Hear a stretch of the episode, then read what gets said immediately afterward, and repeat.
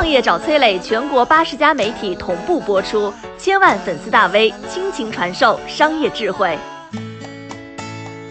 中国的大学在免费的给西方打工，背后到底有什么隐情？我们中国的学术界实际上在免费给西方打工，这句话不是我说的，而是出自清华大学原副校长、著名生物学家施一公之口。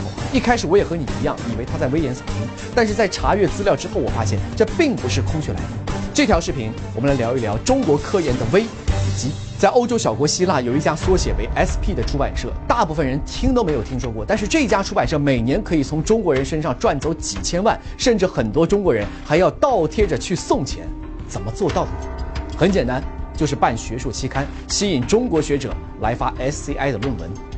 那为什么中国学者要倒贴钱去小国期刊发论文呢？因为在国内，大学、医院还有研究所，不论是要申请奖学金、申请毕业、保研考博，还是要评职称、申请经费，论文都是一个非常重要的指标。没有论文，不能毕业，不能升职，不能加薪，不能评职称，那怎么办呢？想尽办法发论文。你可能会觉得呀，那还不简单？那就写好论文，找地方发表不就好了吗？事情没有这么简单。学术论文的发表可不是在网上随便发一篇博客这么简单。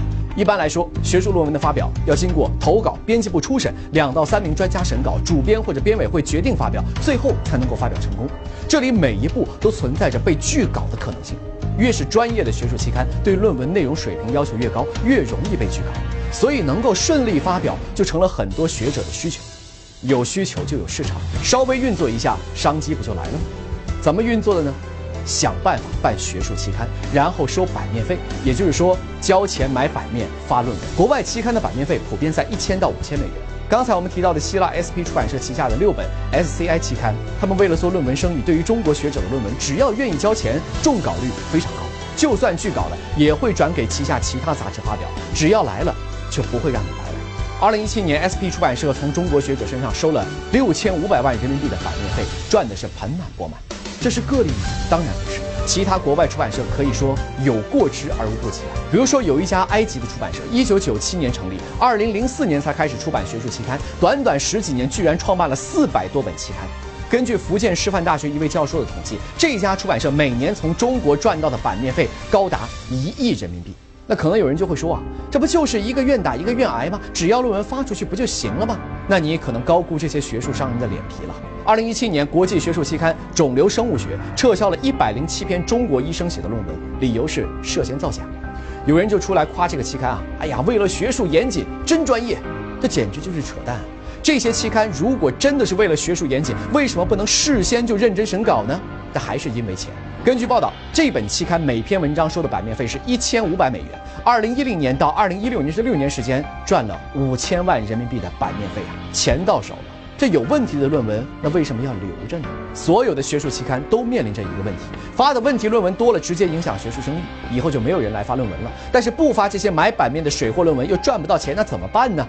玩阴呢？收钱之后，为了让自己的生意可以持续做下去，就突然搞一出撤销论文的把戏。这既赚了中国人的钱，又通过损害他们的声誉来提高自己的学术声誉，这不是抢钱吗？这样的期刊真的值得中国学术界重视吗？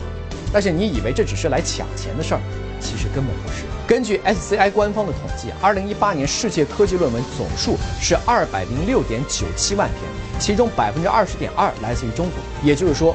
一八年，全世界五分之一的论文发表的科研成果来自于中国，但是这些论文是发表在国外的期刊上，这样的后果是什么呢？中国的学者拿着科研经费，辛辛苦苦写出来的论文，版权也在外国期刊那里，国内同行想看这些论文，又得花钱跟外国人再买回来看。有人统计啊，全国二幺幺高校每年用来购买国外文献数据库的使用权花费，大约有十几亿人民币，而且使用权还只有一年。根据中国科学技术协会的统计，中国高水平论文的流失率高达百分之八十八。这里还有一个更重要的问题：时间一长，我们的科研成果是否一流，高校水平是否一流，也只能由别人说了算。听到这里，有人就要说了，那原来问题的根源是我们对学者发表论文的要求，那所以我们不要求他们发论文不就行了吗？不，这还真不行。举个例子，血管支架这个概念，一九七六年第一次被提出，到今天被广泛应用，背后是数以万计的国内外研究人员共同努力的成果。那直到今天，还是一代又一代的研究人员在前人发表的论文基础之上继续研究。这个时代，科研需要全世界科研工作者的高度分工合作。我做了一部分的研究，你做一部分的研究。当他开始研究的时候，他需要知道你我已经做了什么，他还需要做什么，怎么去了解呢？通过你我发的论文。因为我们要融入世界科研体系，因为我们要让世界听见我们的声音，所以这些发在海外的英文论文是必须发的。我们考核学者的论文数量和质量也是有合理性的。那问题出在哪里？说到底，是国际学术话语权的问题。而国际学术话语权的根本有两个，一个是科研实力，一个是文化语言的软实力。现代科学起源于西方啊，所以他们从实力和语言两个角度掌握主动，这很正常。早些年，国际顶尖的 SCI 论文基本上都是外国人垄断，但是后来有中国学者开始在国外期刊发论文，国际学术界也有了中国的声音。再后来，我们的论文数量、质量逐渐提高，慢慢的也有了中国学者成为了期刊的审稿人、期刊的编委会成员、副主编，甚至是主编。现在也已经有完全由国内机构主办的学术期刊了。那根据美国经济研究局2016年的数据，中国已经成为了物理科学、工程和数学等等领域科研创新论文发布的主要贡献者。我们的科研实力、论文水平在肉眼可见的快速提升。那么语言呢？有人可能会悲观的，英语是世界第一大通用语言，我们汉语没机会。当然不是，机会是靠自己创造的。汉语在国际上的地位提升同样是肉眼可见。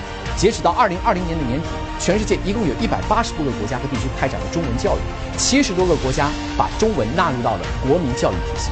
外国正在学习中文的人数超过两千万，累计学习和使用中文的人数接近两亿。在这个背后，不仅是国家在推广汉语的努力，更是咱们文化语言在全世界地位提升的证明。有西方学者曾经考证，古代全世界由中国汉字书写的学术文献资料数量是最多的，而日本、朝鲜、越南等等东亚、东南亚国家，甚至连史书都是由汉字书写。我相信，在不远的未来，汉字会回归到它的历史地位。全球的科学家用汉字阅读写作科学论文会实现，全世界都在说中国话会实现。中国科研的星辰大海，人类命运的共同体，我们也终将抵达。你好，我是松南，是崔磊的合伙人。包括抖音、快手、百度、阿里、腾讯等等这些互联网公司，都曾经邀请过我们去分享创业方面的课程。我们把主讲的内容整理成了一套音频的课程，里面包含了如何创业、如何做副业、优质项目的剖析等等。相信对你会有所帮助。下拉手机屏幕，在节目简介里添加我的个人微信，这套课程今天免费送给你，快去领取吧。